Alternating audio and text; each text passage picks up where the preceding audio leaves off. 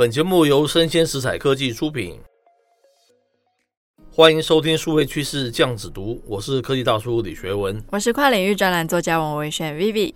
今天我们下的标题叫做“新的网络救世主诞生了”，这一次啊，可别赌错哦。啊，什么救世主是用赌的哦？是是是，不是是说大家的下一波的这个数位经济方向了，投资了，嗯，对不对？还有还有新的企业了方向，可能不要赌错了，这个意思哈。怎么说呢？犹记得在二零二一年哈，当 Tesla 的 Musk 一度成为全球首富，那时候不是叫做全球首富嘛，对不对？叫做宇宙上最有钱的人。宇宙上是是是。那时候我们节目哦就预告哦，Musk 接下来的一个处境呢非常堪忧了。对啊，那很多人都不以为然了，觉得 Tesla 以后会会水涨船高这样，对不对？好，为什么我们觉得他处境堪忧呢？因为 Musk 我们觉得他是赢在他对传统车企的一个破坏式创新嘛，对不对？简单来说，他是很敢冲了，很敢冒险了，他做的很早啊，所以享有巨大的红利哈。可是当时我们别人预估哦，它的优势会不断的下探嘛哦，而且它可能会开始将目光哦放在网际网络哦。之后啊一两年了，果然传统车企这些巨擘开始也做电动车了。那他们一出手的手笔都非常可怕，对不对？像这个 Tesla 好像只有刚刚过一百万台左右而已嘛，是。可这些传统车系，他们动辄都是上千万辆的了，那个量体是不能比的。之前只是他们没有做嘛，哈。他也的确哦，开始转攻这个低轨卫星服务，以及企图吃下 Twitter，这些都是铁证嘛。我们说他出来往往际网络这个部分走，对不对？是这样子一种想法了。这些预测啊，其实在我们的新书哦，叫做《科技赛局：三十堂开启元宇宙商机的跨域人文课》，我们这个书中都有非常清楚的提及，还有预测哦。希望我们的听友们哦，诶，多少你可以买来看看嘛，哦，相信对你们未来哦一个投资一个方向。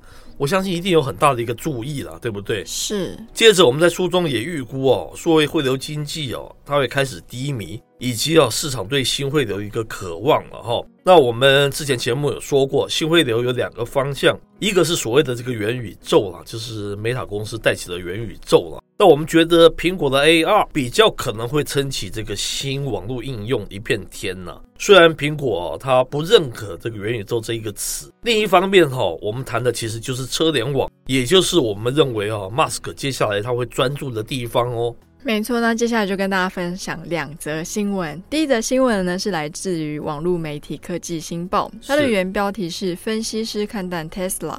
预计二零二五年全球电动车的市占只会剩下十一 percent，没有错吧？哈，我们预估就是这样。没错，我们大概在二零二一年就有写到类似这样子的文章。其实现在这个新闻就在验证我们当时的论述。对，它里面有提到说，虽然全球电动车市场还是以 Tesla 马首是瞻。不过，非常多国际级的车厂急起直追哦，这也让特斯拉它的优势并没有办法持续太久。是。那在美国银行汽车市场分析师 John Murphy 在杂志《汽车大战》里面年度报告就指出，，Tesla 它的电动车的市占率即将要从它主导地位的七十 percent 一口气降到二零二五年的十一 percent。哇，降幅非常大哎。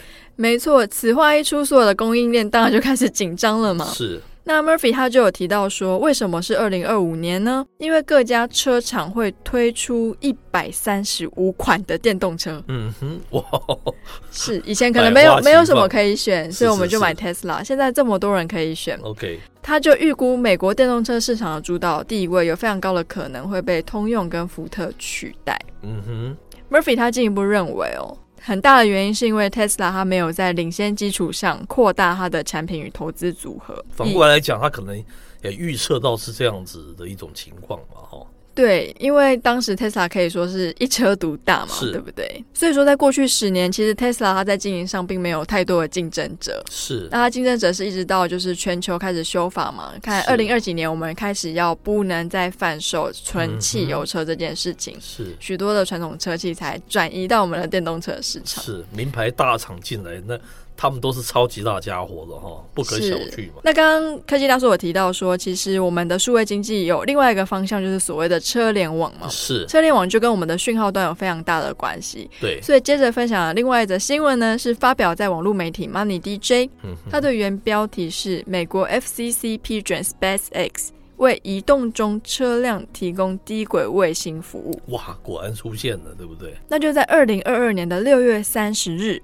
美国联邦通信委员会他已经宣布哦，要让 SpaceX 提供星链，嗯、也就是 Starlink，是是，给这些移动中的车辆网际网络的服务。太酷了！那这个报道里面就有提到说，SpaceX 目前已经发射了两千七百颗卫星，嗯哼，以支援我们的全球网络。那在今年的五月之前，它的用户数已经超过了四十万人。是。那美国联邦通信委员会的局长他就指出啊，他授权他这样子的服务。它可以大幅的扩大它宽频所覆盖的范围嘛，嗯，以满足越来越多在移动中连接网络的用户需求。是，所以说未来不论是开修旅车啊，或者是要用货轮啊，把东西从欧洲运到美国港口，或者是搭乘航班，都是有机会用到这个新链的网络服务的。哇，这就是我们之前经常提到的，这个 Musk 对整个数位经济而言，然后不是其他的角度了，对数位经济而言。其实啊，它的车联网啊，其实比它的这个纯电动车还来的有意义多了嘛，对不对？因为你这个这电动车人家也可以做嘛，我就说这样。可是他如果做出一个车联网，那是不得了的一个事情哦。为什么呢？因为苹果的 AR 嘛，在这次 WWDC 上面还看不到个影子嘛，没有错嘛哈。但是 Musk 它的低轨卫星加上车联网。它感觉起来是好像比较可以早落地的了哦，是比起这个 AR，毕竟你还没看到嘛，对不对？那在这个全球哦，这个科技股低迷的一个时期哦，要是这个 Musk 能够提出什么样非常有意义的啊，非常有意思的这个车联网络一个创新哦。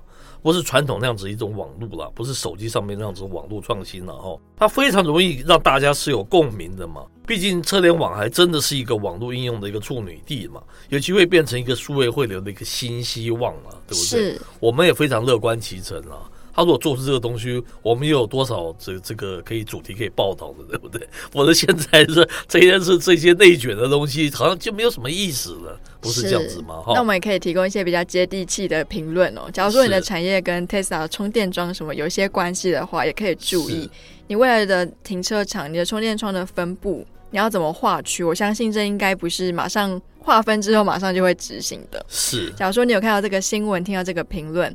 你还是要去关心一下未来电动车各式各样的市占率的，到底会有什么样的波动跟变化？是，如果大家好奇哦，我们在二零二一年就非常精准的预测到今天很多的情况的时候，还是鼓吹大家要去买这本书了，叫做《科技赛局：三十堂开启元宇宙商机的跨域人文课》。这是一个经济日报他们出版的，你在成品啊，或者是这个博客来啊，线上啊，都可以买得到哈。这是非常鼓励大家去看看，相信对你们一定有注意的了哈。那以上内容播到这边告一段落，我是科技大叔李学文，我是跨领域专栏作家王维轩 Vivi，我们下回见喽，拜拜。